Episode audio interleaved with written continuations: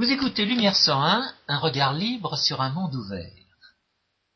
Aujourd'hui, François Guillaume et moi-même, Georges Lannes, vous proposons une émission qui va faire le point sur un certain nombre de considérations que nous avons évoquées dans des émissions précédentes et qui ça une récapitulation et qui va être complétée par de nouvelles considérations. notre, notre point de départ très précis, c'est une remarque qu'on peut faire sur euh, Wikipédia en anglais. Il s'avère que un regard rapide sur euh, la théorie économique autrichienne amène à s'interroger sur euh, les idées que peuvent avoir les rédacteurs sur cette théorie économique autrichienne. il y a un article consacré à la théorie économique autrichienne qui semble avoir été écrit par ses ennemis. C'est une façon de s'exprimer. Non, mais sur Wikipédia, sur, sur les sujets qui, sont, qui peuvent donner lieu à, à controverse, il y a, il y a des, il y a de la politique politicienne. On connaît très bien le, le dénommé Connolly qui avait réécrit des milliers d'articles sur le réchauffisme pour donner, donner, à croire que le réchauffisme était une, était une autre chose qu'un mensonge organisé pour des raisons politiques. Et en ce qui concerne l'approche autrichienne, il y a manifestement des, des gens qui essayent de décourager les gens d'en prendre connaissance et de, sorte que l'article est mauvais. Il est mauvais parce que vous connaissez bien que ce que vous aimez, et à partir du moment où, pour, des raisons, parce que leur bande était plus grosse, les, adversaires de l'approche autrichienne ont réussi à imposer leur point de vue, ça veut dire que les, malheureux qui disent en anglais dans Wikipédia ne sauront pas l'intérêt de l'approche autrichienne. Et le résultat, bien entendu, c'est que euh, eh bien, ils vont passer à côté d'un certain nombre de choses, et que notre non seulement qui ont été déjà publiés par des, euh, par des auteurs autrichiens que nous avons lus, mais, mais que nous avons nous-mêmes eu l'occasion de, formaliser, de, rassembler dans une liste qui, euh, qui permet d'aller à chaque fois un petit peu plus loin que ce que nous avons lu nous-mêmes, mais dont nous avons déjà parlé. Alors qu'il n'y a pas de, pas de hiérarchie ni, de dépendance réciproque de la part de, entre ces entre ces considérations, on leur donne la forme d'un décalogue du euh, charlatanisme ordinaire et qui va essentiellement énumérer un certain nombre des, vérités méconnues par le charlatanisme ordinaire en question. La théorie économique autrichienne consistant essentiellement à refuser de se plier aux raisons pour lesquelles le charlatanisme ordinaire prévaut, pour lesquelles il est ordinaire, à savoir les, considérations d'opportunité politique. Oui, en l'espèce, il s'agit de vérités qui sont politiquement incorrectes, pour utiliser le vocabulaire à la mode. Oui, elles sont, elles sont, elles sont malvenues pour les hommes de l'État. Pourquoi? Parce qu'une seule, parce que la prise en compte d'une seule de ces, de ces dix considérations nous avons un petit peu arbitrairement euh, réduite ou étendue à 10 pour parler d'un décalogue du charlatanisme ordinaire, la prise en considération d'une seule de ces vérités que le charlatanisme ordinaire méconnaît, euh, eh bien, disqualifie complètement l'intervention de l'État au nom de la science économique. bien entendu, comme 90% des économistes sont payés avec de l'argent volé aux contribuables par les hommes de l'État, il s'ensuit que, que, le charlatanisme ordinaire consiste euh, de la part de ces économistes qui sont à 90% payés avec de l'argent volé par les hommes de l'État, à ne pas tenir compte de ces vérités qui ont pour caractéristique commune d'être expressément reconnues par les économistes en question. Donc le charlatanisme ordinaire, ça consiste pas à ne pas être d'accord pour des raisons théoriques, gna gna gna, avec les économistes autrichiens, quoique à bien des égards, finalement, le, caractère distinctif de l'approche autrichienne résulte de cette accumulation de, de déni de la réalité. la, distinction entre les, charlatans ordinaires et ceux qui ne le sont pas tient au fait que les charlatans, les charlatans ordinaires se sont mis d'accord pour ne pas tirer les conséquences de vérités qu'ils reconnaissent expressément. C'est ça le charlatanisme ordinaire. Je me rappelle lorsqu'on avait fait, lorsque l'Institut Turgot avait organisé une, une conférence sur le réchauffisme, euh, on avait, on a organisé deux d'ailleurs, je crois. Il y en a une qui s'est tenue en novembre 2009, euh, à, l'époque où justement les, fichiers du, Climate Gate avaient été euh, diffusés sur, Internet, mais nous ne le savions pas lors de cette conférence. Et moi, j'avais eu l'impression que le professeur Courtillot, qui n'était pas comme nous tombé dans la marmite de l'économie, de la science politisée quand il était petit, euh, refusait finalement maître, on traite le, réchauffisme comme un phénomène politique.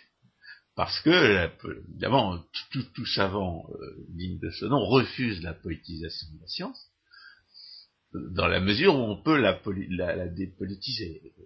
Quand on est géophysicien, euh, on peut, euh, peut pas échapper à la politisation du financement, mais on peut échapper à la politisation des conclusions de la science. Euh, il se trouve que, comme le réchauffisme consiste à politiser les conclusions d'une science qui auparavant ne, l'était pas dans ses conclusions, eh bien, nous, en tant qu'économistes, nous sommes particulièrement bien placés pour, traiter euh, une science politisée, et, en même temps pour mesurer à quel point la politisation de la science peut dénaturer ses conclusions, puisque la science économique, c'est irrémédiablement et par nature que, ces conclusions ont, des implications politiques. Donc il n'y a pas moyen d'y échapper, on fait avec, et comme on est tombé dans cette marmite-là quand on était petit, eh bien, euh, on a appris à faire avec. Et ce qu'on est là pour expliquer, eh bien c'est aujourd'hui, c'est à quel point la politisation du financement euh, dénature les, conclusions et comment elle, dénature ces conclusions, euh, c'est-à-dire euh, par le phénomène du charlatanisme La politisation amenant soit à refuser purement et simplement certaines conclusions et par conséquent le problème initiale qui débouche sur ces conclusions, soit à admettre ces conclusions, mais en immédiatement les déformant, en immédiatement les dénaturant. Ah, on refuse d'en tirer les conséquences qui sont suivies à l'évidence. oui, mais... En fait, il y a, des, comme la théorie économique est une branche de la logique, la, plupart de ces vérités, ou voire la quasi-totalité de ces vérités, vont prendre la, le caractère de loi nécessaire ou d'impossibilité absolue. Et de ces lois nécessaires, bien entendu, le charlatanisme ordinaire va refuser de tirer les conséquences, et de ces impossibilités absolues, le charlatanisme ordinaire va refuser d'en tirer les conséquences. Donc, on va, on va, alors la, la, la, dernière fois, on avait parlé de, de sophisme comptable, en distinguant le sophisme anti-comptable et le sophisme pseudo-comptable.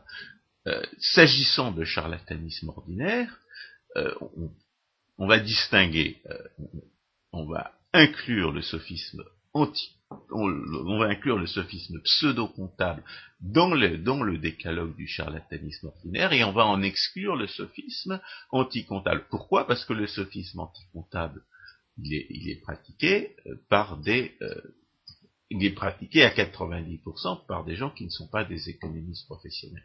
La, je dirais le, l'objection qu'on peut faire à cette distinction, c'est évidemment le keynésianisme. Le, le keynésianisme est un refus d'appliquer les lois de l'arithmétique, et par conséquent, logiquement, on devrait l'inclure dans le charlatanisme ordinaire, dans la mesure où il est, les économistes professionnels pratiquent quand même le charlatan, le, le, keynésianisme. Donc, euh, euh, la distinction n'est pas absolument, euh, pas absolument claire. Ce qu'on peut dire quand même, c'est que les économistes professionnels, en général, ne prennent pas au sérieux les sophismes dénoncés par Frédéric Bastiat, qui représente 90% des sophismes du discours, euh, du discours public. C'est un peu comme ça que qu'on va, va, faire la distinction. Il est, un économiste digne de, un économiste professionnel ne croit pas aux prétendus emplois verts, par exemple. Et puis avec l'expérience du soi-disant Obama, il y a euh, il y a de moins en moins de gens pour croire à la relance budgétaire à la mode keynésienne. Parce que ça a, peut-être été une catastrophe euh, suffisamment euh, spectaculaire, suffisamment récente, euh, suffisamment indéniable pour qu'on puisse euh, espérer que cette fois-ci le charlatanisme keynésien en subisse une, une éclipse durable. Oui, mais dans le cas de Keynes, il faut insister sur le fait qu'il va faire abstraction de la vraie comptabilité, celle qui repose sur la propriété, la responsabilité et le libre-échange, pour proposer sa comptabilité à lui, qui va faire Flores et qui va déboucher sur ce qu'on appelle la comptabilité nationale. Donc Keynes est, à cheval entre le sophisme anti-comptable et le sophisme pseudo-comptable? Exactement, c'est cette position tout à fait euh, incertaine. mais j'aurais tendance à dire que le charlatanisme keynésien, qui consiste essentiellement à, mal raisonner sur la dépense globale, euh, porte quand même sur un objet qui, est, qui, est, mesurable en termes de monnaie. La dépense globale, ça, ça, ça, ça peut faire l'objet d'opérations arithmétiques, même si, comme on l'a dit la dernière fois, son objet est complètement euh, à côté de la plaque, puisque ces gens ne se rendent pas compte que, c'est dans la structure de production que la plupart de la dépense euh, a lieu. Oui, mais on peut ajouter que son livre euh, qui va être l'œuvre connue du grand public, si on peut dire, à savoir la théorie générale de l'emploi de l'intérêt et de la monnaie, fait abstraction des prix en monnaie. Autrement dit, d'un côté, la monnaie est effectivement présente dans la théorie, mais d'un autre... Et vole le concept de prix. Mais nous y sommes, oui parler de monnaie sans faire intervenir les prix en monnaie, c'est tout à fait étrange. Or, le sophisme pseudo-comptable consiste justement à voler le concept de calcul économique en, prétendant faire du calcul économique dans des conditions où le calcul économique n'est pas définissable, n'a aucune authenticité et aucun sens. Alors, le, calcul économique euh, n'a aucun sens lorsque les prix ne sont pas des vrais prix. Par exemple, lorsque les hommes de l'État, par leur politique monétaire, euh, fixent des taux d'intérêt, alors les taux d'intérêt perdent leur fonction d'indicateur de la rareté du capital. Puisque, puisque la, raison d'être de la politique monétaire, c'est d'empêcher les prix de refléter la rareté du capital. D'empêcher les taux d'intérêt, qui sont, qui sont des rapports de prix, de refléter la rareté relative du capital. Oui, mais aujourd'hui, ils sont pris de court par euh, l'innovation financière. Aujourd'hui, il est impossible de ne pas distinguer entre les taux d'intérêt à court terme et très court terme qui sont effectivement fixés par la Banque centrale et les taux d'intérêt à long terme qui sont fixés par le marché financier. Sauf à envisager des réglementations nationales ponctuelles qui, qui auront un impact sur les taux d'intérêt à, à long terme, oui, euh, ah, les taux d'intérêt à long terme sont indépendants des taux d'intérêt à court terme et par conséquent indépendants de la politique monétaire. Oui, en revanche, ce qui n'est pas indépendant de la politique monétaire, c'est le, volume du crédit, accordé par les différentes institutions financières. bien sûr. On, est, on est dans une situation où la queue remue le chien, c'est-à-dire qu'il y a une quantité relativement faible, même si, même si les, les, chiffres, les, nombres font rêver par leur ampleur, la quantité de relativement faible de monnaie créée par les banques centrales et, le, et la base d'une pyramide inversée qui, qui, qui, dépend de, ces quantités euh, créées par les banques centrales. Et lorsque la, lorsque la, base de la pyramide varie, c'est toute la pyramide qui varie, mm-hmm. suivant, des, suivant des, des, des, relations qui ne sont pas stables mais qui existe néanmoins. Exact. Donc, donc le, et disons le, volume de, ces crédits est censé représenter la disponibilité de l'épargne. Exact, oui. Donc on ne peut pas nier que la politique monétaire fausse la perception de la rareté de l'épargne. Elle n'a d'ailleurs pas d'autre, pas d'autre effet économique que celui-là. Ah, Au départ, le monopole est là uniquement pour permettre aux hommes de l'État de voler de l'argent au peuple sans en avoir l'air. La Banque d'Angleterre est créée en 1694 pour financer la guerre contre la France, comme un monopole parmi d'autres.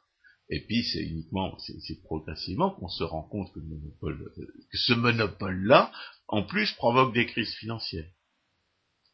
Et au lieu de dire on va supprimer le monopole, on, essaie de rationaliser la, politique monétaire en disant on va, on va demander aux banques centrales de bien vouloir euh, gérer la monnaie raisonnablement, alors que leur existence même détruit les, indicateurs qui permettraient de faire que la monnaie euh, soit, que l'offre de monnaie soit effectivement ajustée à la demande et l'offre de crédit à sa disponibilité.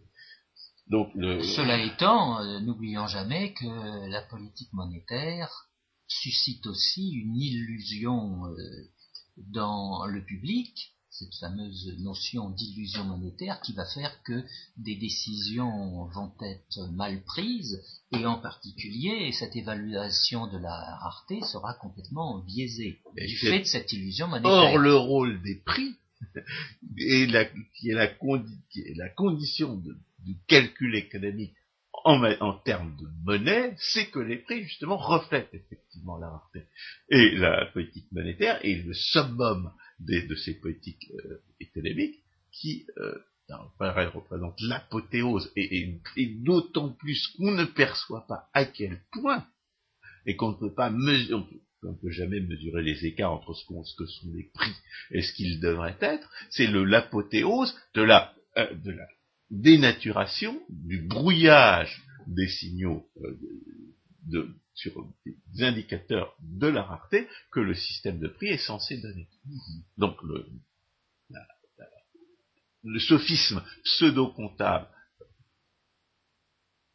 consiste d'abord à, euh, à raisonner sur des prix dans des conditions où l'intervention de l'État empêche ces prix de euh, refléter une rareté réelle. Alors, quand on a parlé de la, prétendue comptabilité euh, nationale, on a, euh, on a insisté sur deux, autres aspects. Le premier, c'est que les, c'est que les hommes de l'État, comptabilité publique n'est pas une comptabilité, on a fait toute une émission là-dessus.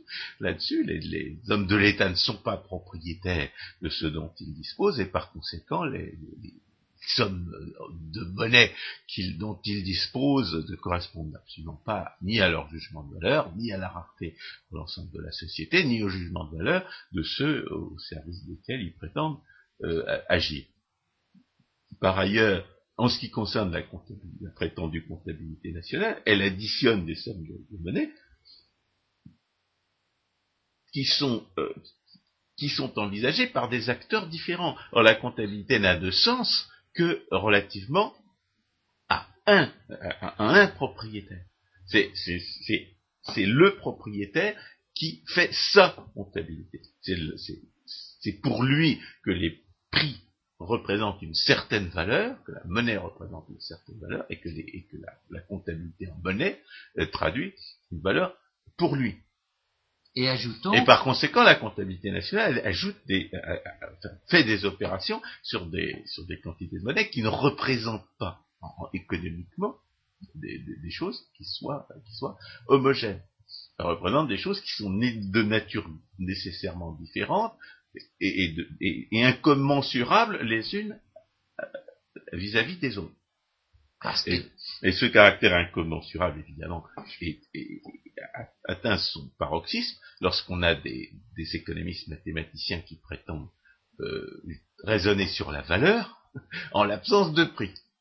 C'est-à-dire, euh, lorsqu'ils prétendent employer des, formules et des, mathématiques et des graphes pour représenter des jugements de valeur, alors que les jugements de valeur sont des actes de la pensée.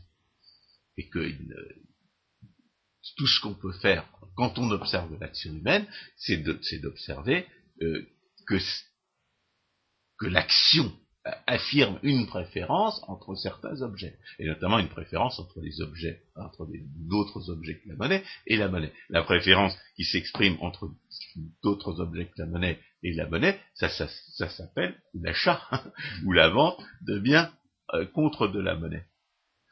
Et c'est la, seule manière de repérer les jugements de valeur, c'est d'observer les, choix qui sont faits entre des, actions concurrentes, et, ce qui permet au calcul économique de se faire, c'est la constatation du fait que certains objets ont une valeur, ont plus de valeur qu'une certaine quantité de monnaie, ou moins de valeur qu'une certaine quantité de monnaie pour de véritables acteurs qui mènent donc des actions qu'ils ont donc choisies sur la base des propriétés dont ils disposent, alors que justement le contexte de la comptabilité nationale va faire abstraction des actions humaines et va faire abstraction euh, des droits de propriété dans la mesure où il n'aura pas de comment dire d'inquiétude à additionner euh, des euh, ressources volées par l'État et puis des importations bien entendu, aucune comptabilité ne rend compte des pseudo-investissements, de, l'ensemble des pseudo-investissements dans l'action politique, tel que les décrit la, démonstration de Bitur Camembert. Oui, pour la raison qu'il néglige le coût de toute action euh, qui est menée. Jusqu'à l'action des pouvoirs publics eux-mêmes, la politique monétaire est envisagée comme une action de l'État, certes, mais euh, qui ne fait intervenir aucun coût. Implicitement, la politique monétaire, action des hommes de l'État, n'a pas de coût d'opportunité. On est donc dans le pays d'Alice. Mais cela va nous amener à revenir sur l'émission précédente.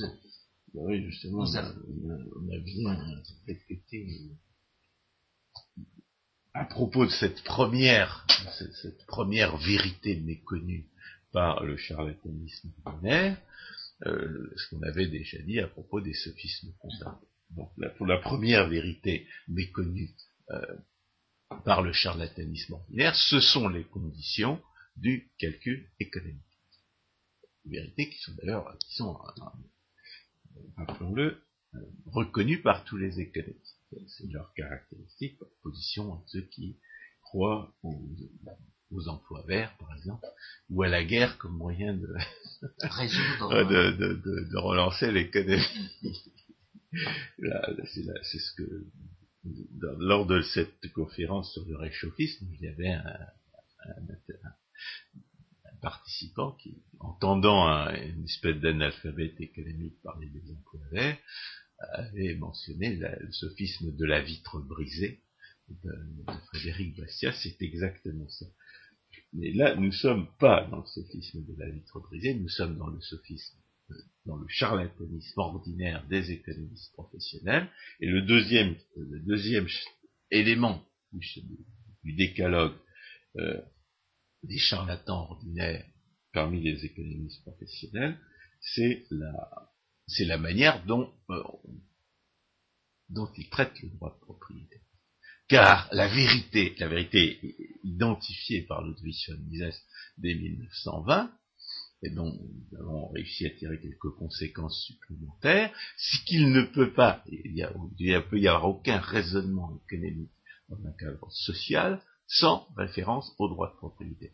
Et il peut y avoir aucun euh, raisonnement économique dans un cadre social sans référence au droit de propriété, mais parce que les jugements de valeur dépendent pour leur intensité d'une confrontation des, projets avec la contrainte de rareté dont le droit de propriété, dont la possession effective, euh, reconnue par, le un rapport de force politique, euh, est, une, est une manifestation essentielle. Donc la contrainte de propriété est une condition non seulement de la, véracité, de l'authenticité des jugements de valeur, mais elle est aussi une condition de leur simple existence.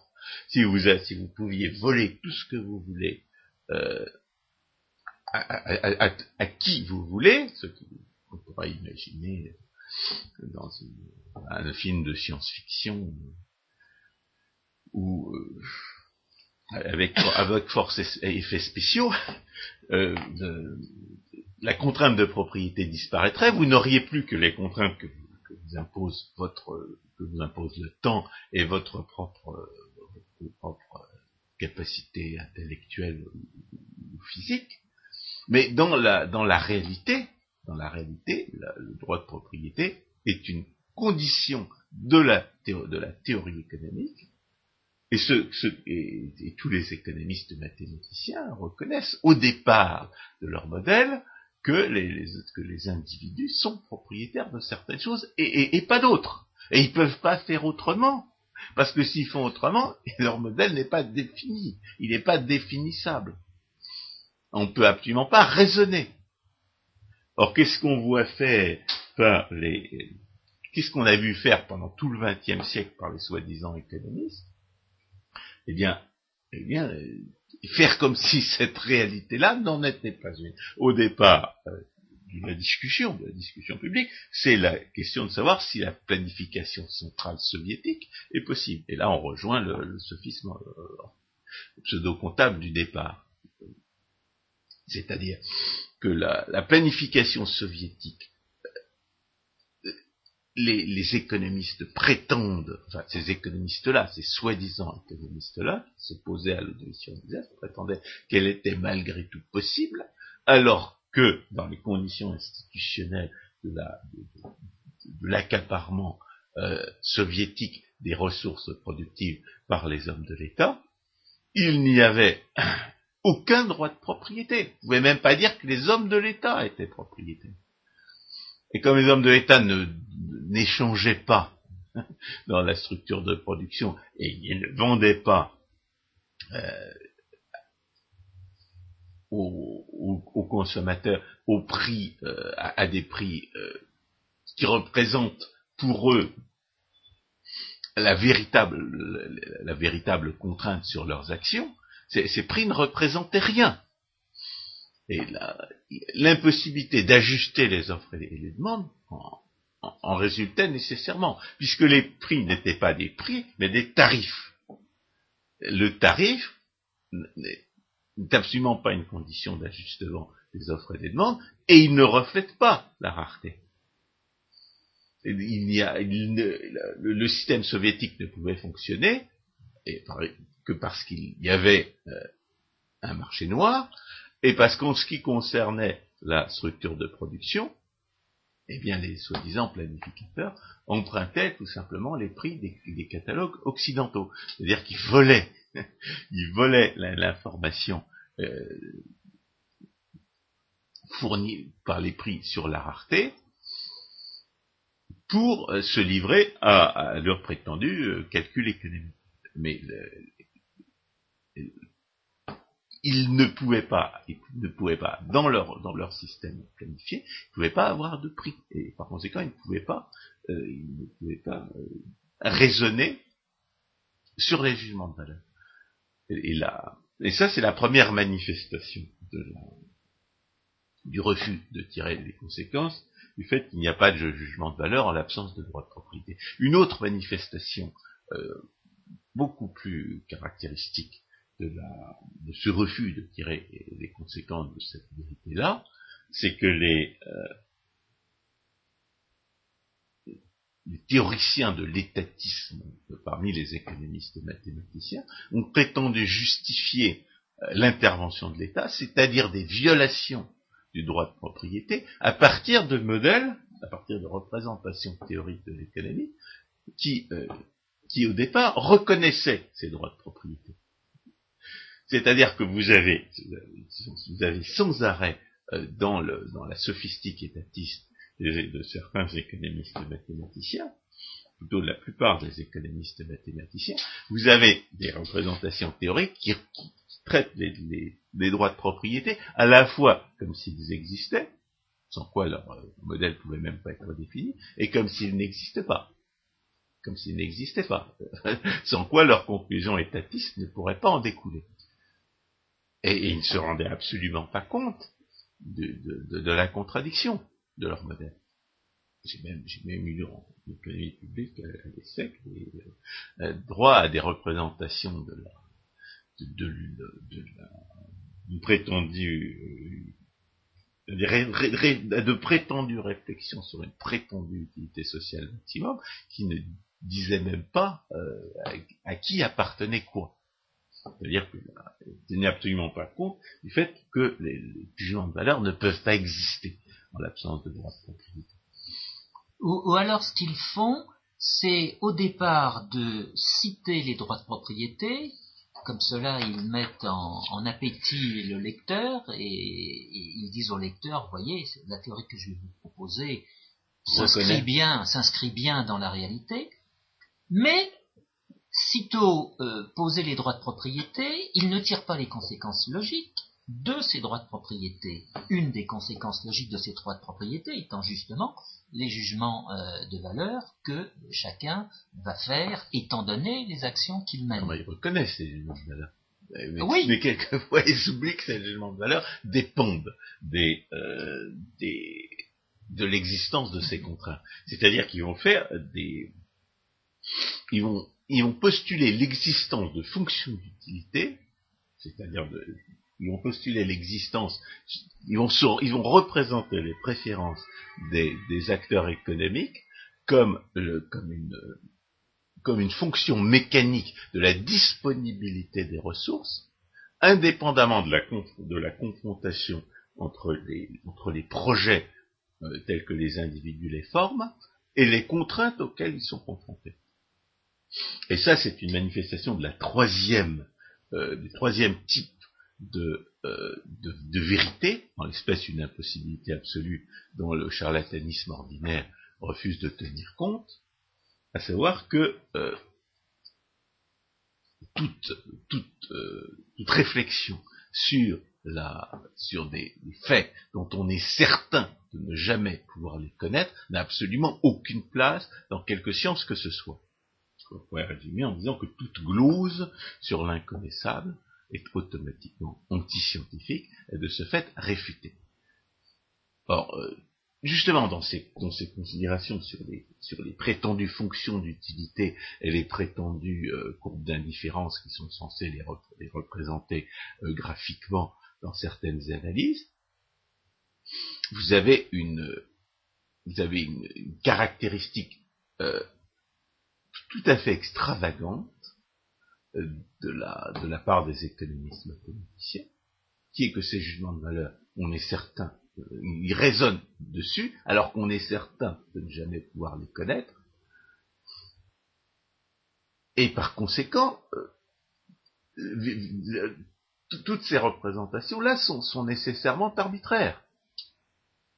Alors il y a, un aspect qui est, euh, qui est qui est propre, je dirais, au pseudo-expérimentalisme dont on va parler euh, à la fin, et qui consiste à, euh, refuser de tirer les conséquences du fait que les jugements de valeur sont des actes de la pensée. On va essayer au contraire de représenter les, euh, jugements de valeur comme des, réactions mécaniques à la disponibilité des ressources.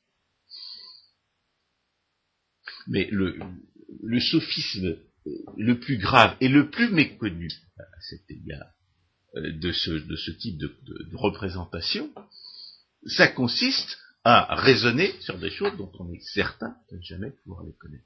Et il y a une, manifestation de cette euh,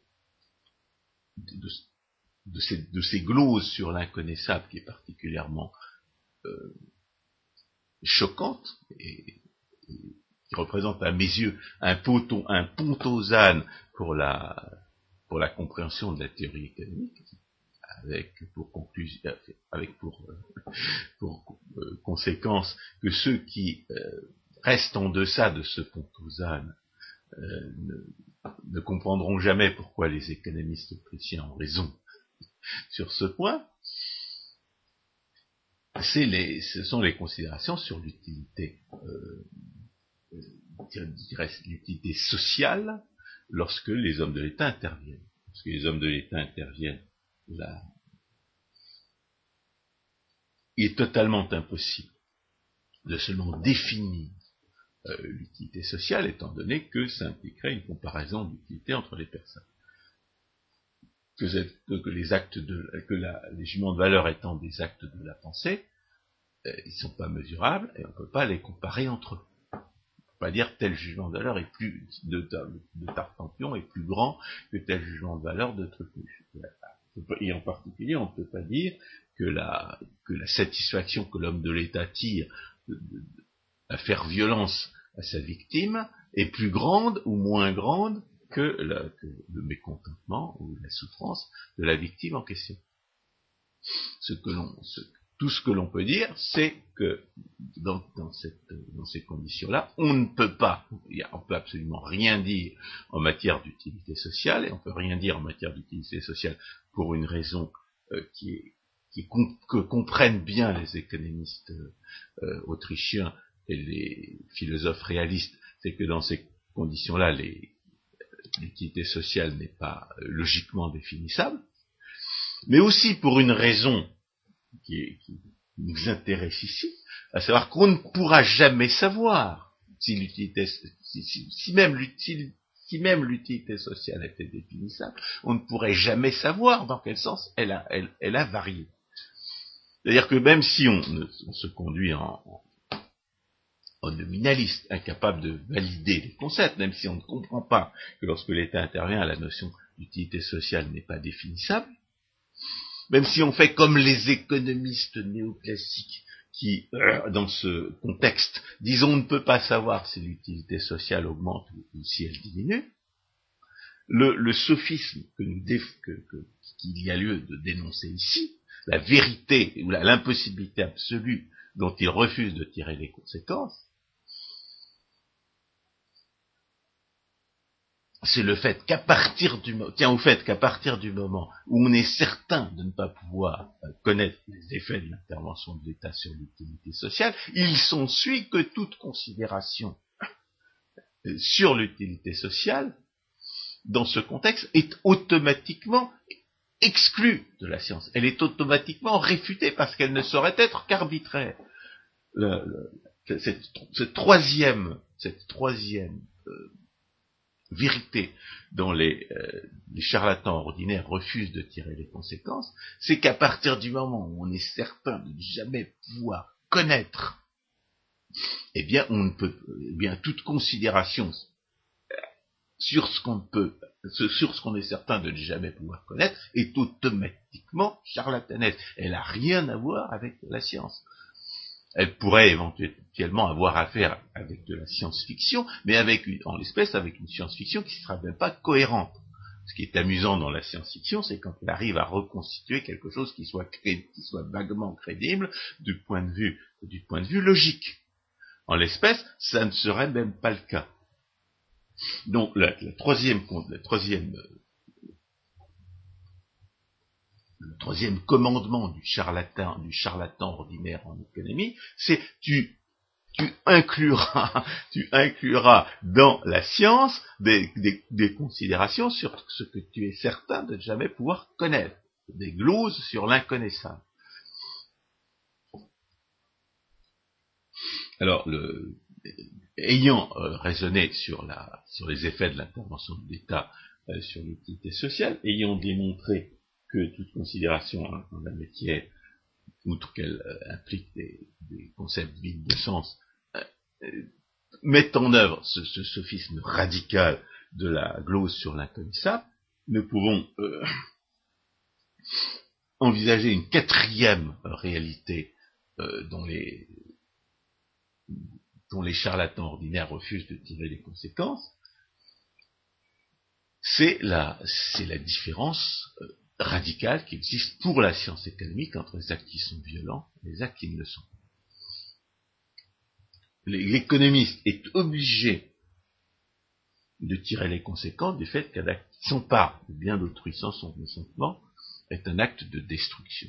C'est un acte de destruction qui, euh, quand je dis qu'il est obligé, je, dirais qu'il il devrait, il devrait logiquement, s'il se, s'il se souciait de vérité, de prendre en considération le fait que toute usurpation de la propriété d'autrui implique un acte de destruction.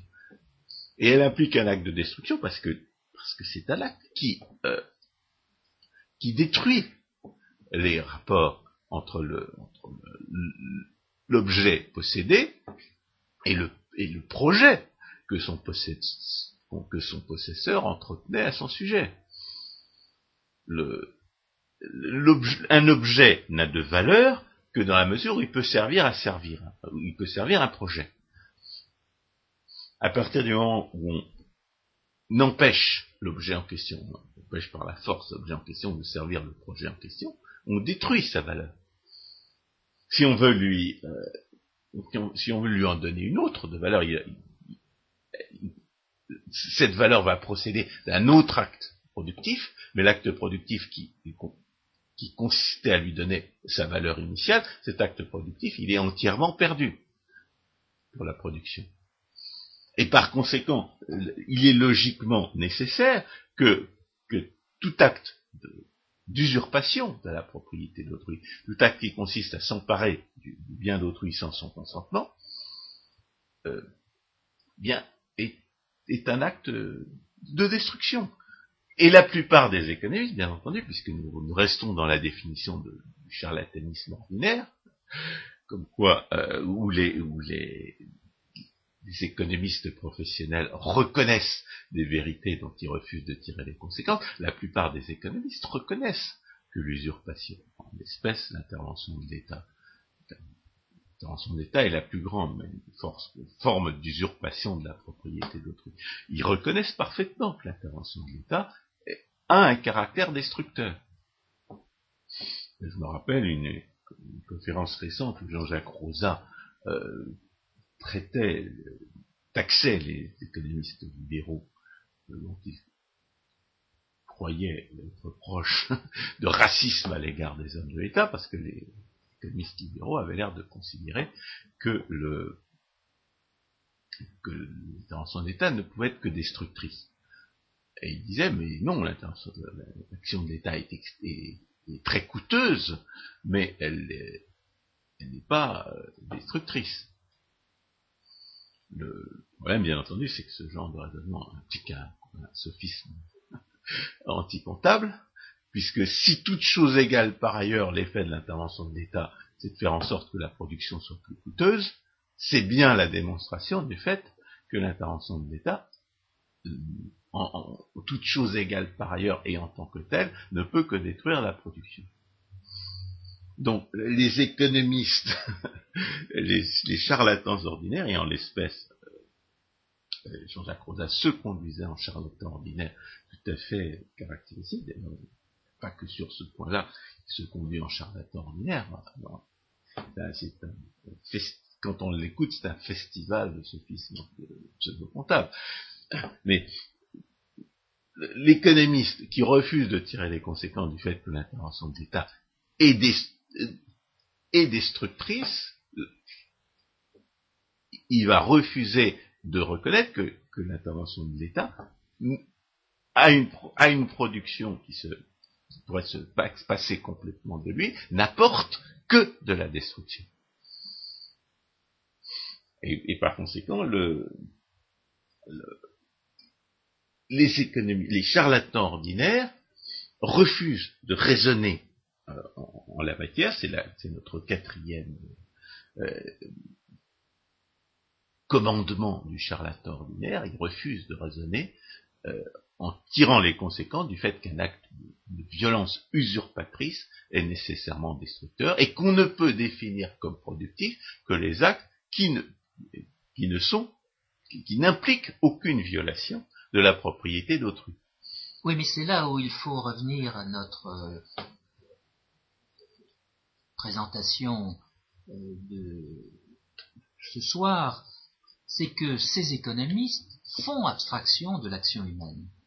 Les auteurs autrichiens, les économistes autrichiens, au contraire, ils, ne se rendent pas compte que l'intervention de l'État est une action, ils ne se rendent pas, comme, ils, comme ils, tournent autour du pot, euh, prétendre raisonner sur les conséquences ou même sur les déterminants de l'action humaine sans, euh, étudier l'action humaine elle-même, c'est tourner autour du pot. Sans arrêt, on va, on va étudier tout sauf ce qui est essentiel, sauf ce qui est le centre de la, ce qui devrait être le centre de leur considération. Et le résultat, eh bien, c'est qu'ils vont, euh, passer à côté, ils vont refuser de tirer les conséquences de ce qu'on peut connaître de façon certaine à propos de l'action humaine et de ses rapports avec la propriété. Dès l'instant qu'on est familier avec l'action humaine, qu'on se donne la peine de considérer l'action humaine comme un concept, eh bien, de façon nécessaire, on en arrive à envisager le coût de cette action, c'est-à-dire le coût d'opportunité de cette action, mais aussi les profits attendus qu'on espère tirer de l'action qu'on va mener. Mais à partir du moment où on laisse de côté le concept, eh bien, toutes ces conséquences logiques s'écroulent. Sur, euh, sur, survie à cette destruction théorique pratiquée par euh, l'économiste, eh bien, une espèce d'action de l'État qu'on appelle politique, et dans laquelle on ne va pas faire intervenir le coût ni les profits attendus par les hommes de l'État, mais on va faire intervenir de prétendus moyens et de prétendus fins qui n'auront pas été euh, valorisés par euh, les hommes de l'État en question. à propos de humaine, je voudrais préciser quelque chose à propos de la, enfin, sur, le, troisième point, sur, les, les gloses à propos de l'inconnaissable. C'est que la raison pour laquelle les économistes mathématiciens prétendent se représenter les, euh, des, fonctions d'utilité et des courbes d'indifférence tient à une incapacité à raisonner en termes de, en termes de théorie de l'action. Ce sont des gens qui euh, refusent de, de reconnaître à partir du moment où ils refusent de raisonner en termes d'action humaine et en termes des traits fondamentaux et nécessaires de l'action humaine, ils sont incapables de distinguer ce qui, dans la théorie économique, ce qui, dans la science économique, relève de la théorie et relève de l'histoire. La, la, la, manifestation la plus, la plus, spectaculaire et la plus grave de ce refus de, distinguer la théorie et l'histoire, c'est leur prétention à traiter la théorie économique comme une science expérimentale c'est le pseudo-expérimentaliste qu'on va, voir à la fin. Mais une, conséquence euh, qu'on observe sans arrêt chez les économistes mathématiciens cette incapacité à, distinguer la théorie de l'histoire euh, qui procède de leur incapacité à raisonner en termes de, traits euh, universels de l'action humaine, c'est leur prétention à faire de la théorie économique quelque chose permettent de, prévoir concrètement le, comportement des gens. J'en ai été particulièrement frappé en, étudiant une, étude critique de la, pensée, de, ce qui tient lieu, ce qui tenait lieu de pensée à Maurice Allais. Euh, Maurice Allais un pseudo-expérimentaliste pur, et il voulait absolument que, que le comportement humain soit entièrement prévisible. Alors que le raisonnement en termes d'action humaine, justement, permet de, de considérer l'action comme, comme le point de départ de l'analyse, comme, le, point de départ au-delà duquel on ne, on ne cherche plus à analyser, on constate l'existence de l'action, on constate que cette action est inspirée par des jugements de valeur, et on ne cherche pas à expliquer, à donner une explication théorique de ces jugements de valeur. En tout cas, on cherche pas, à, cherche pas à, les représenter comme des déterminismes euh, mécaniques. Alors que, les, alors que les gens qui ne raisonnent pas en termes d'action humaine ont, tendance à essayer de, de représenter la formation des jugements de valeur comme des, déterminismes mécaniques, avec pour conséquence qui ne tirent pas, qui ne tirent, pas toutes les conséquences de la confrontation des projets personnels avec les contraintes de propriété, et qu'ils en viennent à définir, à glouser dans l'arbitraire le plus complet sur l'utilité de gens qui n'agissent pas, qui ne doivent pas agir. Oui, mais alors là, François, je vous complète, je complète ce que vous venez de dire. De fait, depuis grosso modo un demi-siècle, depuis la fin euh, de la décennie 40, avec euh, le développement de ce qu'on appelle la théorie des jeux, et avec euh, le développement de ce qu'on appelle l'analyse d'activité, ces économistes mathématiciens diront qu'ils font intervenir l'action humaine. Seulement cette action humaine ne sera pas définie sur la base du contexte dans lequel elle se développe, à savoir un contexte d'incertitude, même si les apparences euh, euh, seront contraires, leur concept d'activité fera intervenir un coup certain qui n'est pas un coup d'opportunité et feront intervenir des profits certains. Et d'une contradiction dans les Exactement. Autrement dit, le concept d'activité qu'ils vont faire intervenir est en fait contradictoire avec la vraie action humaine qui ne peut que s'envisager dans un contexte d'incertitude et n'avoir que des euh, résultats a priori incertains. Oui, serait-il que je dirais, en matière de, en matière d'action humaine, ce que, ce que la, les sur l'inconnaissable euh, méconnaissent complètement, ce dont elles refusent de, dont elles refusent de tirer les conséquences, c'est que seule l'action reflète les préférences. Oui. Et c'est pour ça que l'action est, le point de départ de l'analyse. Parce que c'est de, de, l'action que l'on peut tirer tout ce qu'on peut connaître de la théorie économique. Parce que l'objet de la théorie économique procède de l'action. Et, on, à cet égard, euh, les, les, gens qui, ces gens qui prétendent raisonner euh, sur des objets inconnaissables, qui prétendent gloser sur l'inconnaissable, euh, semblent avoir été victimes de, de, leur habitude, euh, sans tenir compte de l'ignorance des gens. Évidemment, on a l'impression qu'ils sont passés d'une analyse théorique qui faisait abstraction de l'ignorance des acteurs, ce dont on a montré à plusieurs reprises que c'était nécessaire, notamment pour, euh, pour dégager les conséquences logiques prévisibles des, politiques et des institutions, à une situation où c'est leur propre ignorance irrémédiable dont ils refusent de tirer les conséquences. C'est-à-dire qu'on passe, d'une situation où l'individu est censé tout, tout savoir à, un type d'analyse où l'économiste mathématicien lui-même fait comme s'il pouvait connaître tous les jugements de valeur des gens, alors qu'au contraire, il est certain de, ne pas, de pas pouvoir les connaître, que la seule chose qu'il puisse connaître, c'est procède de l'observation concrète des actions effectives. Donc on a, on a un, exemple de cacographie intellectuelle euh, engendrée par, une, euh, par des représentations théoriques dont les, euh, dont les, praticiens ne, mesurent pas les limites de, leur application. Alors là, justement, on parlait tout à l'heure de l'action humaine applicable aux hommes de l'État c'est permettre de, revenir à la cinquième euh, vérité euh, fondamentale dont les charlatans ordinaires ne tiennent pas compte, à savoir que, euh, bah, les hommes de l'État agissent. reste comme ça. Comme ça, encore une fois, enfoncer une porte ouverte.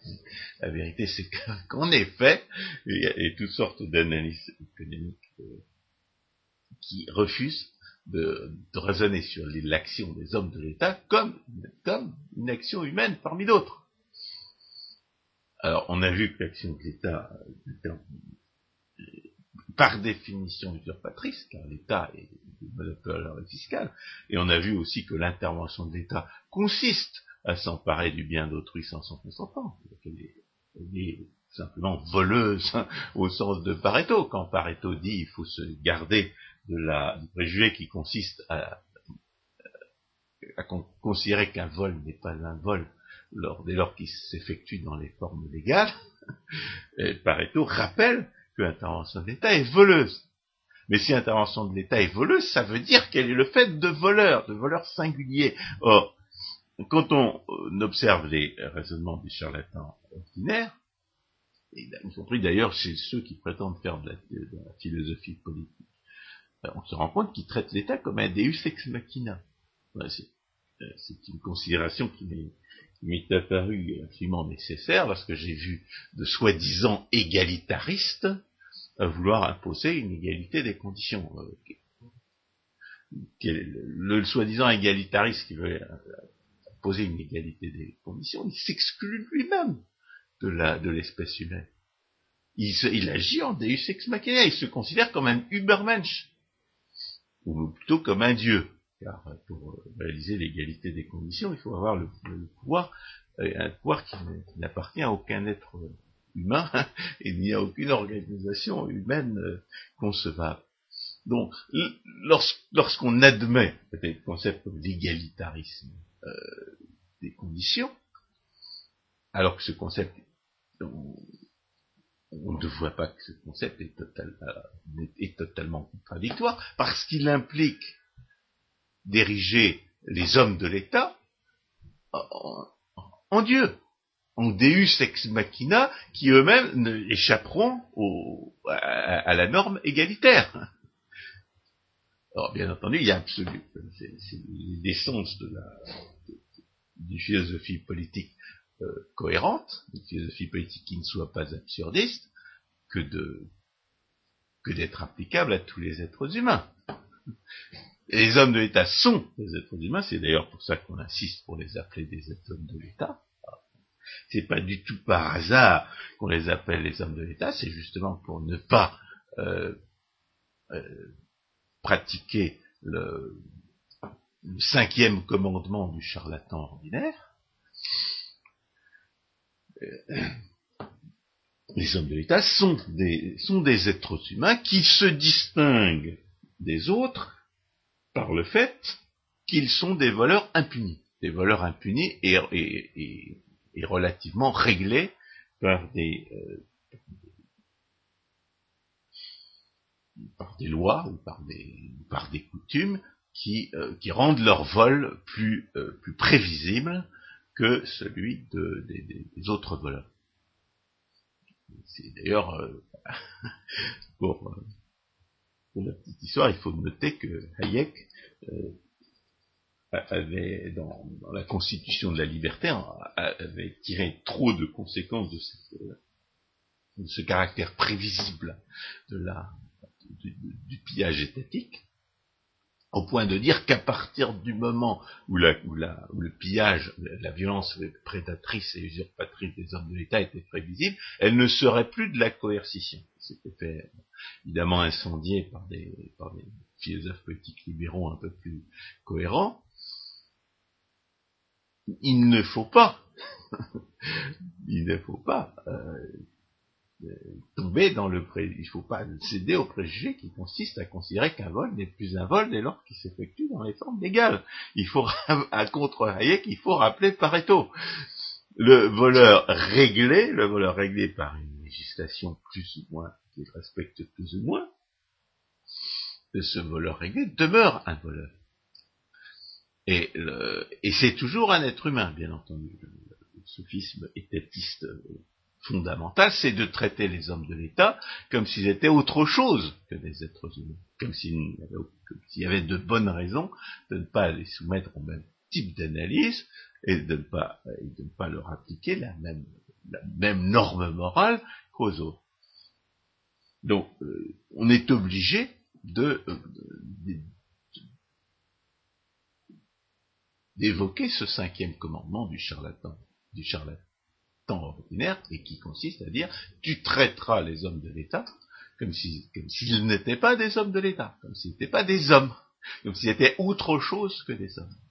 Et d'ailleurs, on ne parle pas de leur action, mais on va parler de la politique. La politique est, une, est un mot qui magnifie l'action des hommes de l'État. Alors, quelle est la conséquence du fait que l'intervention de l'État est le fait d'agents moraux ordinaires ne se distinguent des autres voleurs que parce que ce vol est à la fois impuni et réglementé, c'est que les hommes de l'État sont institutionnellement irresponsables, aveugles et indifférents à la production.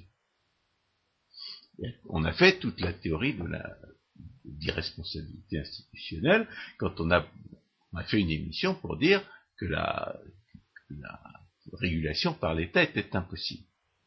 En réalité, il, aurait fallu instituer cette émission. La, régulation par l'État est une contradiction dans les termes. Parce que la seule chose, encore une fois, euh, la, étant avec les hommes, que l'intervention de l'État est nécessairement voleuse, c'est-à-dire destructrice. La seule chose que l'intervention de l'État puisse apporter, toute chose par, égale par ailleurs, à la production, c'est de la détruire. Eh bien, de même, en ce qui concerne la régulation sociale, c'est-à-dire la, la, l'introduction de la, le rôle de la rationalité dans les décisions, tout ce que l'intervention de l'État peut apporter à la rationalité des décisions économiques, c'est et le fait d'irresponsables institutionnels, de gens qui ne subissent pas personnellement les conséquences de leurs décisions, puisque par définition, ils peuvent les imposer aux autres. Et comme ils sont institutionnellement irresponsables, ils vont nécessairement être aveugles à certaines des conséquences de leurs décisions, ils ont même souvent intérêt à, ne pas les connaître, étant donné qu'elles sont différentes de ce à quoi ils s'attendaient, ils ont intérêt à ce que, les autres ne les connaissent pas non plus, parce que sinon on pourrait leur en faire griller. Et, de toute façon, comme ils ne vont pas empocher les, euh, résultats d'actes productifs, qui sont censés servir les autres, et servir les autres dans des conditions où, leur propre rémunération est indépendante du service rendu. Ils vont être indifférents à la production. Mais ça, ça n'est que le premier aspect de leur, euh, de leur, de leur contribution négative à l'économie. Le deuxième aspect de leur contribution négative à l'économie, c'est que pour parvenir à leur poste de prédateur, pour être en position de voler les autres et de leur imposer leurs décisions sans en, subir soi-même les conséquences, l'homme de, l'État doit pseudo-investir dans la politique. Il doit faire des études qui ne servent qu'à apprendre à voler les autres, il doit, faire des, études qui ne servent qu'à apprendre euh, à euh, ce qu'il n'a pas le droit euh, officiellement de faire quand il vole les autres ou quand il distribue arbitrairement les butins de ce vol. Et il doit bien entendu intriguer pour, euh, être euh, calife à la place du calife, quel que soit le, niveau auquel le calife se trouve. C'est-à-dire que les, postes qui permettent de, les positions sociales qui permettent de vivre par la force sur le dos des autres et de leur imposer sa volonté arbitraire, ces positions sociales font l'objet d'une concurrence, et que tous les efforts qui vont, euh, qui vont, euh, qu'on va devoir faire pour, euh, pour atteindre ces, postes de, prédateurs, eh bien, ils seront, ils seront intégralement perdus pour la production. C'est-à-dire que la, la décision euh, publique n'est pas seulement irresponsable, elle est aussi parasitée par des considérations de rivalité politique qui sont totalement étrangères à la production. L'alternative de l'État, du point de vue de la rationalité, n'est pas seulement aveugle aux, effets de ses propres actions, mais est aussi parasitée par des considérations totalement étrangères à la production.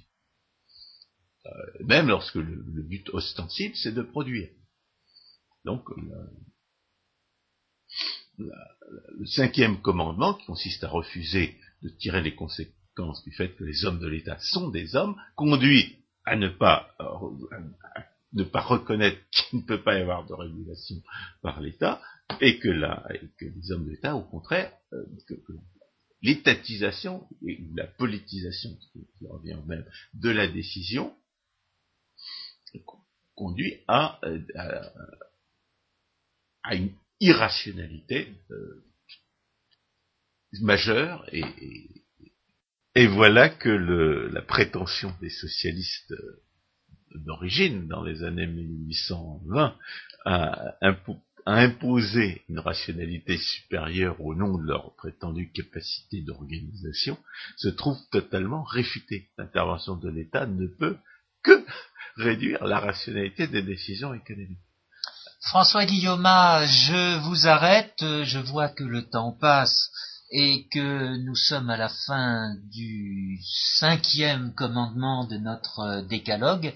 Il va falloir euh, remettre à une prochaine émission la présentation des cinq suivants.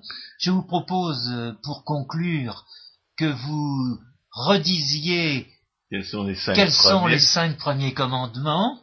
Et ensuite, on annoncera les cinq suivants. Que nous traiterons la prochaine émission. Alors, le premier commandement consiste à dire, euh, tu tu feras semblant de faire du calcul économique en dehors des conditions où ce calcul est possible.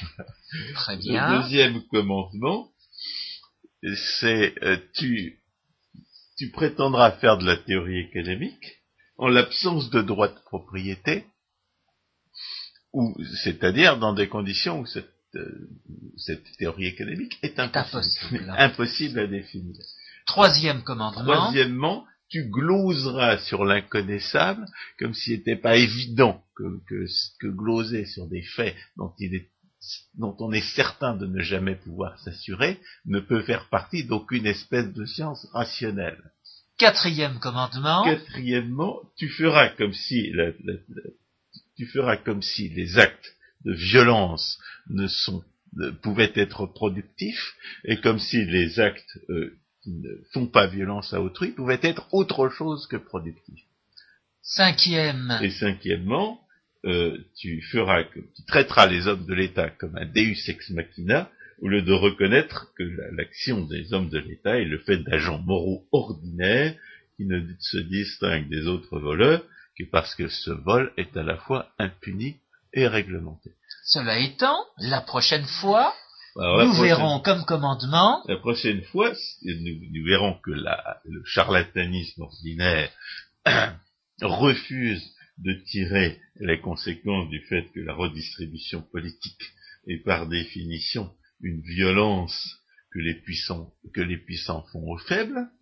Le charlatanisme ordinaire refusera de tirer les conséquences du fait que les charges et les distributions brutes de la redistribution politique ne dépendent que de la spécificité des facteurs de l'activité taxée ou subventionnée, le, que le charlatanisme ordinaire ne tient, compte, ne tient absolument pas compte du fait que la redistribution politique ne peut pas avoir de profit certain, de sorte que les profiteurs des politiques de redistribution ne sont jamais leurs bénéficiaires désignés, mais les plus malins et les plus chanceux. Neuvième commandement. Neuvième vérité dont les charlatanismes ordinaires refusent de tenir compte, c'est que si l'action politique n'a pas de profit certain, alors ses coûts ont tendance à être égaux aux avantages qu'on en attend, de sorte que la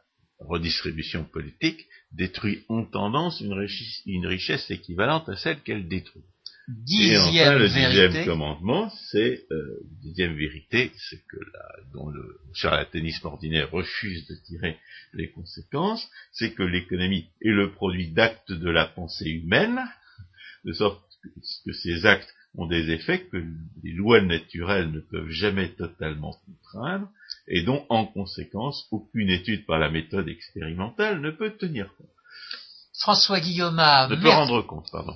François Guillaumin, merci beaucoup. Chers auditeurs, à la prochaine fois.